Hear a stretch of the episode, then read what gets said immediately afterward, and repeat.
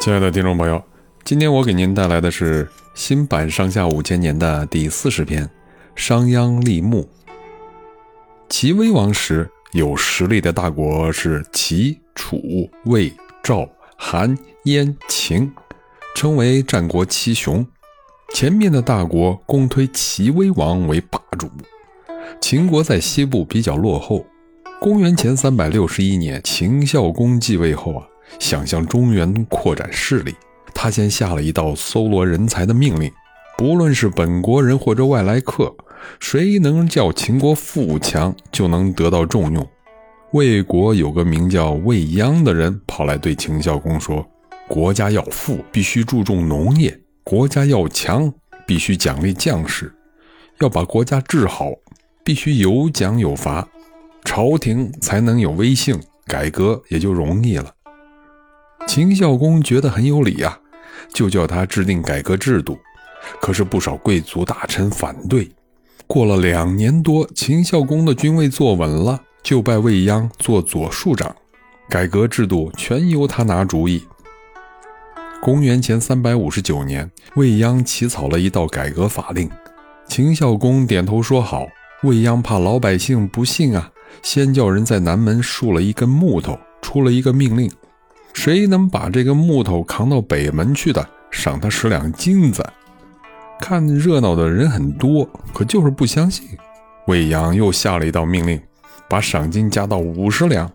有个发傻劲儿的人说：“我扛去。”他拔起那根竖的木头，一口气扛到了北门。大伙好像看耍猴似的，跟在后头瞧热闹。魏阳立刻叫人赏了他五十两金子。表扬他相信朝廷的命令，这件事一下子传遍了都城，不久全国的人都知道了。接着，魏鞅就公布了改革的第一批法令，大致的内容有：每五户人家编为一五，十家编为一十，一家有罪，其余九家应当告发，不告发的呀，同样有罪；告发的就有功。居民必须领取居民凭证，没有凭证的不能来往，不能住店。官职的大小和爵位的高低，拿杀敌多少和立功大小作为标准。贵族也一样，杀一个敌人记功一分，升一级。功劳大的地位高，田地、住宅、车马、奴婢等，随地位的高低分等级享受。在军事上没有立过功的，就是有钱也不得铺张。百姓多生产粮食和布帛的，免除官差；凡是为了做买卖和懒惰而贫穷的，连同妻子儿女一概没入官府为奴。弟兄到了成家就应该分家，各立门户，各缴各的人头税。不愿分家的，每个成人加倍赋税。新法令公布后，没有军功的贵族领主失去了特权。这么一来，贵族领主的制度的秦国变成了地主制度的秦国了。农业生产增加了，军事力量强大了，巨大的变化引起了贵族领主的反对。秦孝公处罚了反对新法的大臣，把魏鞅提升为大良造。接着，秦孝公就叫魏鞅实行更大规模的改革，最重要的有下列三项：一是开辟阡陌封疆，阡陌是供兵车来往的田间大路啊。春秋时代打仗多用兵车。到了战国时代，各国打仗都用步兵、骑兵，就很少用兵车了。因此，东方各国早已陆续把阡陌开成了田地。这会儿啊，秦国除了田间必要的走道以外，把宽阔的阡陌一概铲平，也种上了庄稼。封疆就是把贵族领主划分疆界和防守用的土堆、荒地、树林、沟渠等都开垦起来，作为耕种地。谁开垦的土地归谁所有，田地也可以自由买卖。其次，建立县一级的统治机构，除了贵族领主所占领的封邑以外，在没有建立县的地区，把市镇和乡村合并起来，组成大县，每县设一个县令，主管全县的事儿。